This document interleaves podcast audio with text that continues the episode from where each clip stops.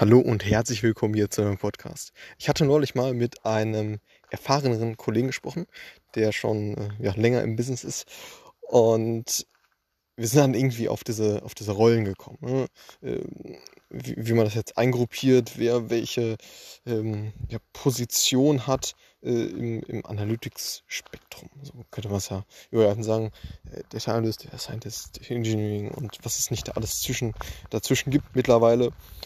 Und äh, da war es eben so, ja, früher, früher gab es diese äh, Unterteilung noch gar nicht so. Ne? Ähm, da war irgendwie jeder Analyst so gefühlt. So. Und es, es wird auch immer mehr dahin gehen, dass, dass diese Unterteilung oder dass es eine deutlich feingliedrigere Unterteilung gibt. So. Und das haben wir jetzt auch schon in den letzten Jahren gesehen. Und das natürlich bedingt dadurch, dass eben ja, immer mehr Ressourcen dann auch äh, im Analytics-Bereich liegen, beziehungsweise der Analytics-Bereich deutlich, deutlich ausgebaut wird, weil dort eben ja, der Need einfach ist. so, schlicht und ergreifend. Und genau, das ist auf jeden Fall eine, eine ganz spannende Entwicklung. Und jetzt als äh, zweiten, zweites Thema möchte ich mal ja, über meine äh, Erfahrung in, in, diesem Bereich, so wie ich es halt bisher so erfahren habe, äh, wie sich diese, ja, ganz grob gesagt, drei, drei Positionen eben unterscheiden. So. Und da ist eben so, dass, äh, ne, also ich kann jetzt natürlich, natürlich nur von meinen Erfahrungen irgendwie sprechen, äh, ist eben so, dass Data Analyst, Data Scientist, ähm, kann man, kann man schon vorweg sagen, äh, eine, eine große Überlappung dann auch teilweise haben. So. Und es natürlich, natürlich so ist, dass, äh, dass die Data Analysten eher ja, deskriptiv A sprich ähm, auch mit äh, ja, eher Visualisierungstools wie eben Tableau, äh, Power BI, äh, Click, Data Studio, Looker, was auch immer. Und ähm, natürlich auch sehr, sehr viel SQL machen. Ähm, vielleicht auch viel PowerPoints erstellen, ne? wie auch immer man diese Daten jetzt präsentieren würde. Äh, natürlich optimalerweise äh, irgendwie äh, äh im Visualisierungstool, äh, ne? ähm, weil die bieten ja auch sehr, sehr gute Möglichkeiten. Und genau, eher so deskriptive Analyse machen. Versus ähm, der Data Scientist, der eben ja eher so advancedere Sachen macht, wenn man das jetzt so beschreiben kann. Mm, ne, ganz klarer Fokus auf Statistik, dass man entsprechende Modelle äh, erstellt, trainiert und ja eben, eben solche Sachen macht. Ne?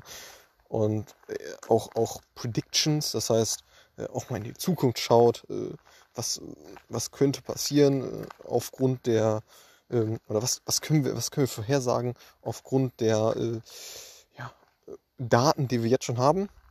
Wie wird wohl die Zukunft aussehen? Solche, solche Themen dann eben. Das, das geht eher so in Richtung Data Science. So, und da auf jeden Fall äh, nochmal betont, der, der Overlap zwischen Data Analyst, Data Scientist, äh, die auch ja, in den Projekten sehr, sehr eng zusammenarbeiten und genau da wird natürlich der, der Data Analyst dann eher die Themen machen, von wegen, okay, wie sieht es jetzt aus? Ne, diese deskriptiven Sachen, was sehen wir genau jetzt anhand der Daten, die jetzt vorliegen? Und der Data Scientist wird dann eventuell hergehen und dann äh, auf Basis der Daten sagen, okay, hm, wie sieht es aus, äh, wenn wir diese und diese Marketingaktivität noch äh, spielen? Wie könnte sich das dann auswirken auf, auf ähm, ja, den Umsatz oder ähnliches? So. Genau. Und äh, ja, verwendet da äh, ein statistisches Modell oder ähnliches. So.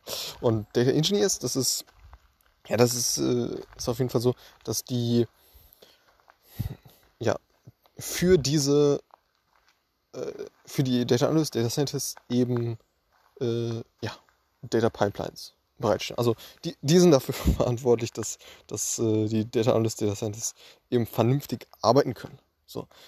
Und da kann man schon sagen, dass die eher im Hintergrund arbeiten.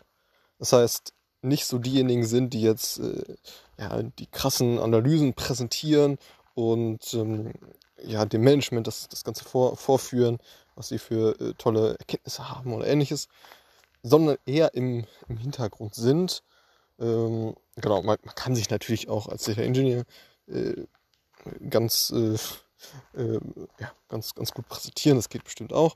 Aber ja, da ist auf jeden Fall die Tendenz ganz klar, dass die Data Engineers eher im Hintergrund arbeiten und ähm, ja, eben diese Infrastruktur bereitstellen, damit ja, die Data Analyst, Data Scientist eben vernünftig arbeiten können. So. Und genau, da kann man sich dann ja auch eventuell schon so gewisser Art und Weise einordnen, wo man, wo man sich jetzt eher sieht, eher jemand, der im Hintergrund diese Datenstrecken aufbaut, äh, diese Daten bereitstellt, äh, ne, per ETL-Prozesse äh, in, in, in, verschiedene Datenspeicher einführt und dann in ja, Visualisierungstools eben bereitstellt, dass das alles steht. Oder, beziehungsweise da noch hinzugefügt, dass man ja, eher im, im Hintergrund dort äh, arbeitet. Mhm, genau.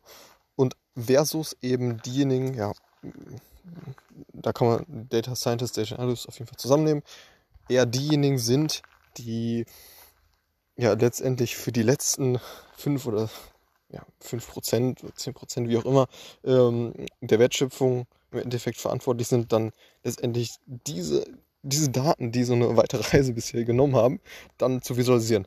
Also eben darzustellen und die Daten dann oder die Erkenntnisse dann präsentieren dürfen. So. Und genau. Das ist auf jeden Fall äh, ein großes, großes Thema oder so, so kann man das Ganze einordnen. Und wenn man eher derjenige ist, der introvertiert ist, dann würde man sich vielleicht eher als der Ingenieur dann, dann sehen, versus derjenige, der sehr extrovertiert ist und ganz gerne auch vor oder vorträgt und ähm, seine Erkenntnisse teilt, ähm, ja, dann eher Richtung Data Science, Data Analyst tendiert. So. Genau.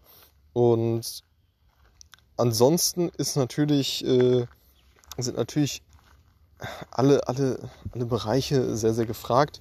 Hm, was, was ich jetzt so in letzter Zeit öfter gehört habe, dass äh, das Thema Data Engineering auf jeden Fall immer, immer mehr gefragt wird und ähm, ja, eben, eben bedingt durch die Vergangenheit, äh, wo, wo eben sehr, sehr viele Data Scientists, äh, das ist jetzt natürlich krass pauschalisiert, äh, sehr, sehr viele äh, Data Scientists eingestellt wurden und man sozusagen vergessen hat, eine perfekte Datengrundlage zu schaffen für diese Data Scientists, ist eben so, dass man dass man merkt, okay, da sollten wir auf jeden Fall noch Ressourcen reinstecken, das Thema Data Engineering, dass eben die Basis passt, ne, dass, dass eben äh, die Daten bereitstehen und man letztendlich dann vernünftige Erkenntnisse daraus ziehen kann. So. Und genau, das ist so ganz grob das, äh, das Thema.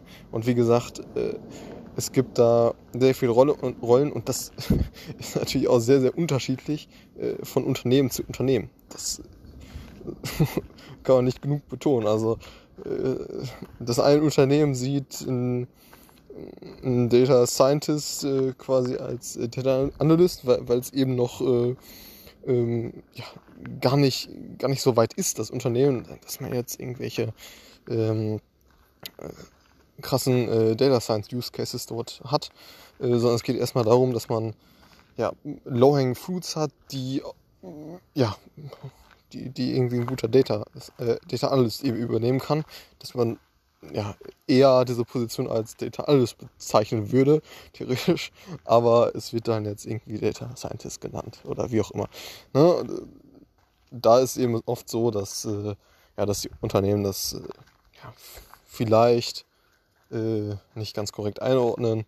Ne? Ist jetzt auch die Frage, wer welche Definition hat und so weiter. Deshalb würde ich da natürlich unternehmensspezifisch schauen, und in welches Projekt ich da reingehe und da besser mehrmals nachfragen, mit welchen Tools sie arbeiten und äh, was die, was sie bald äh, oder ne, was, was die damit vorhaben, wie auch immer, damit ich das so ja, sehr gut einordnen kann, was ich da letztendlich für Projekte habe und an was ich arbeite. Also, je nachdem, wo ich mich dann entsprechend sehe.